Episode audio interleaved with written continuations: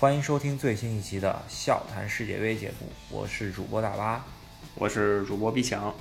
二零一八俄罗斯世界杯进入了淘汰赛，然后接下来就是啊、呃两场十六强的对抗嘛，南美对欧洲的比赛。不得不说，世界杯在零二年巴西封神之后，世界杯进入欧洲时刻吧。对，就是一直是欧洲队冠军。发觉没，每次欧洲队一拿冠军就萎，哈。所谓世界杯冠军魔咒，也都是发生在欧洲队身上的，南美队还没出现过。之前有过，之前阿根廷差点被淘汰，然后九零年阿根廷是小组第三出现的，没记错的话。好吧，因为那个时候是还是二二十四强，那我们说一下大家最关注的吧，也就是今天晚上十点钟要开始的一场，算是巅峰对决吧。法国跟阿根廷两个传统强队，一个有一颗星的法国和两颗星的阿根廷。啊，对，呃，你真说巅峰对决吧，我觉得水平肯定不是这么高，应该没有西班牙对葡萄牙小组赛那场水平这么高，呃，估计失误什么都会挺多的，因为你想西班牙和葡萄牙那场比赛吧，它真不是说每个丢球都是那种低级失误造成的，前场要不就是科斯塔那种神级发挥，要不就是那种抡一脚抡上就那个 纳乔是吧？要不就是 C 罗真的是任意球一脚也没法突的那种球。我觉得这场很有可能会火星撞地球，但是会出现类似的，就是阿根廷小组赛中间对克罗地亚那种低级失误，甚至法国队也有可能，因为感觉法国的中卫那个乌姆蒂蒂小组赛的时候也来过一个 NBA 是吧？没错，对，就是说都有坑的可能性。对，嗯，你真说这场比赛水平很高，我觉得应该不至于，但是法国队还是应该胜在中场这个环节。对，就是不管说阿根廷啊，前场有几个大牌，你都是得中场发动进攻的。但是，一看法国这中场，你阿根廷能不能把球传到前场都是一个问题。法国中场这个绞肉机实在太恐怖了，坎特、博德嘎、呃马图伊迪。啊，这甚至托利索、恩宗奇这些替补上来也够 马斯切拉诺喝一壶了。对，马斯切拉诺当年再英勇，现在也是三十四岁老将了，能跟这个三个当打之年啊，马图伊迪可能稍微老点儿，能跟那几个当打之年比吗？恐怕不行。对尼日利亚的时候，马斯切拉诺虽然真是浴血奋战啊，真是非常英勇，但是水平确实还是降低不少啊。这个真大家有兴趣的话，可以看一下零六零七赛季利物浦那个中场马斯切拉诺是什么样子的英姿吧。那时候的马斯切拉诺真的是所有球队进攻线的噩梦啊！接着说，我觉得梅西这场，因为中场他们会被法国狠狠的扼住，所以梅西可能会不断的往后撤，去想办法拿球推进。这时候就要看法国队一个不是那么有人气的巨星吧，坎特能不能锁死这个世界顶级球星梅西了。类似的打法就有点像呃，瑞士上来就派一个人专盯内马尔这样子的踢法吧。而且坎特在英超我们都看了几个赛季了，绝对是统治型表现，能在一个名不见经传的莱斯特城带着大家夺冠军，可以想象一下他的实力。然后如果你看前一场比赛的话，法国队有一些人其实是有一些梦游的感觉，但是坎特一直兢兢业业的当爹当妈吧。啊，但但是有一点啊，坎特不是踢球特别脏的防守型球员，呃，梅西遇到这样子的球员其实不是特别怕的，因为他确实脚下有变速变向那一下确实还是灵的。对，梅西就是可能比较怵的就是那种韩国队那样的，直接上来给你铲一大跟头的。但是坎坎特并不是这样的人，他也不会说那被你过了我就报复你。所以说看梅西个人能力和坎特这个覆盖能力吧。即使说坎特不盯梅西，坎特就坐镇中场，也足够阿根廷所有中场喝一壶了。啊，对，嗯，有一点啊，就是说，阿根廷前两场小组赛，梅西跑了七千六百叉叉米，然后第二场又跑七千六百叉叉米，然后别人说，当梅西多跑的时候，阿根廷就能赢球。你知道他第三场跑了多少米吗？多少？说一下。呃，跑了八千七百米，多跑了那一千多米呢，就能够杀死比赛。这是阿根廷球迷吹的一个一个事情啊，就是那看梅西能不能跑到九千米，直接把法国干掉呗。这场，呃，阿根廷要想赢啊，防守得非常众志成城吧，因为法国队那几个攻击手，你要说吉鲁这种破城锤也有，格列兹曼这种优秀射手也有，然后勒马尔啊这些姆巴佩。全靠速度突击的也有，对，所有类型的球员，法国队都具备了，所以说他想怎么打都可以。所以阿根廷的后防线，我想想都替他们担心啊！所有类型的攻击手一轮番轰炸你后防线，你可以想象一下。对，有一点对于他们比较有利的时候，就是法国队整个锋线吧，感觉三场小组赛下来都还没有磨合出来。嗯，对，这就是法国的弱点。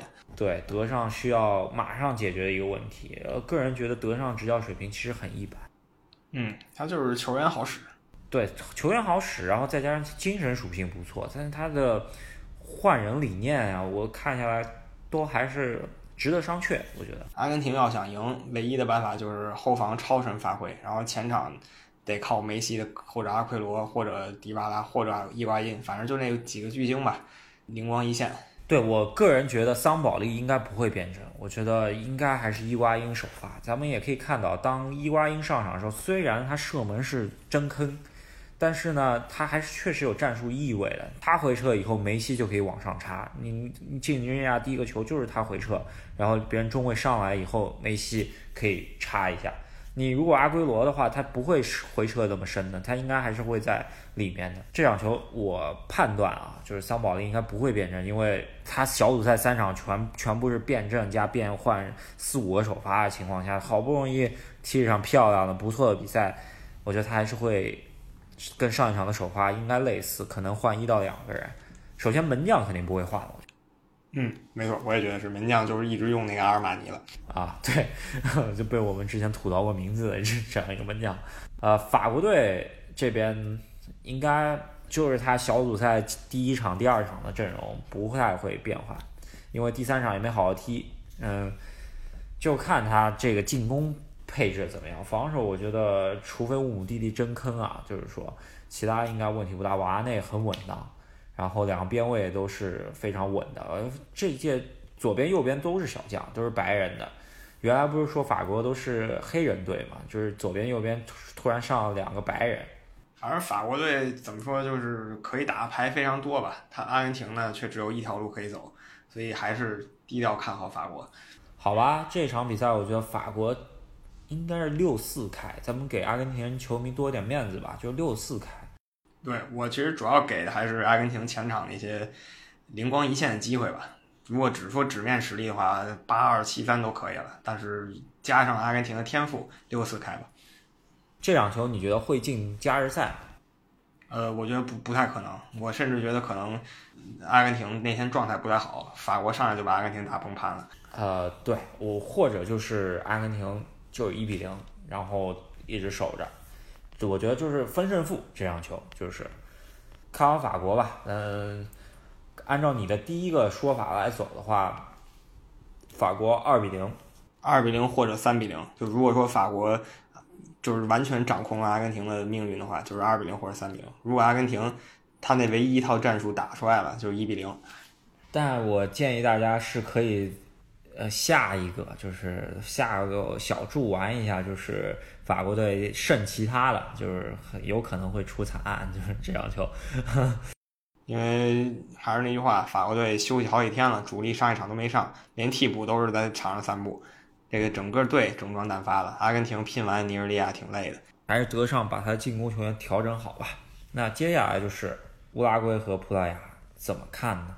不是很好说啊。然后乌拉圭的。但你前一期节目说了，状态在起有起色，葡萄牙呢可能第一场就爆发了，然后现在状态在走一个下滑趋势，看看他们这一场能不能及时刹车，然后再把状态找回来。对，主要是 C 罗的状态真是往下走啊！你想第一场封神吧，接下来呃那个头球之后啊，出在那个头球之后，C 罗就不见了，就消失了。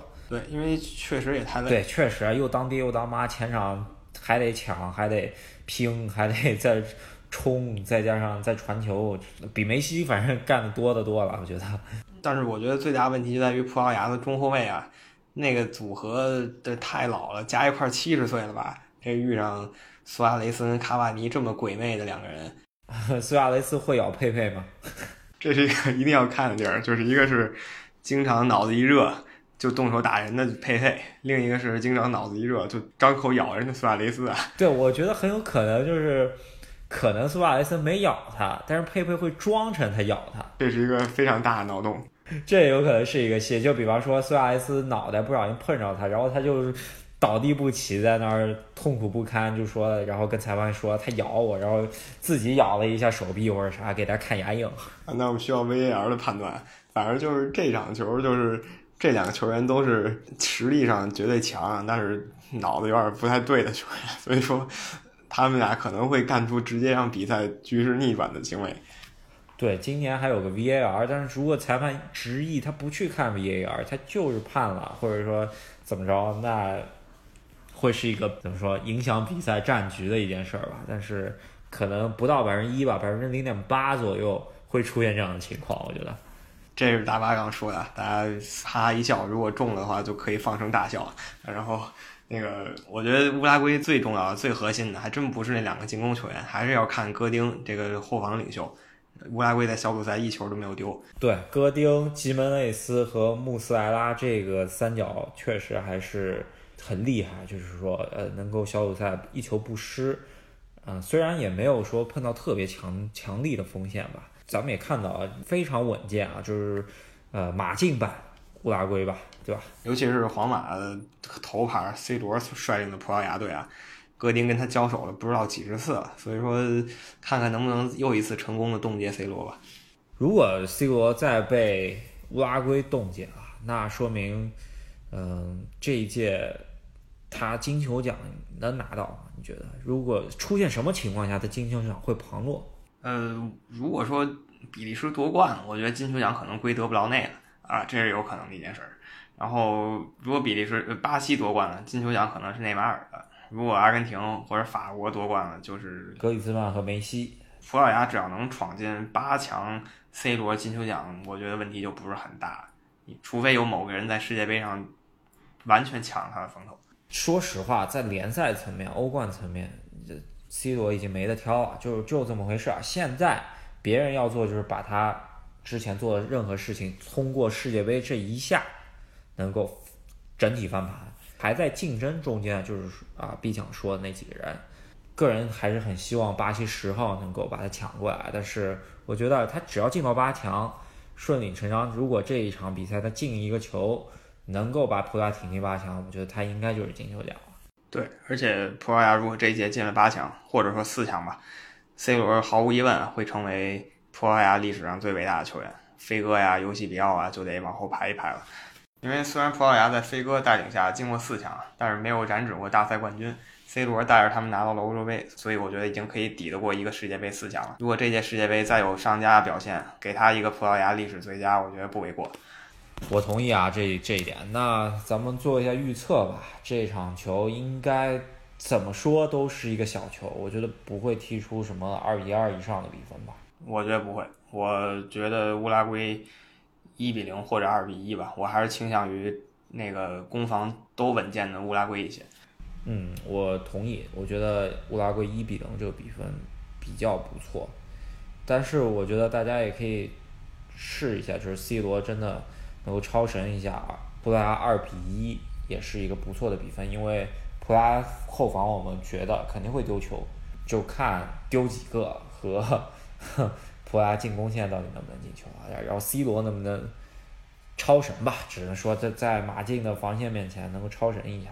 我觉得这两场球一定会很精彩，可能是我最期待的两场淘汰赛。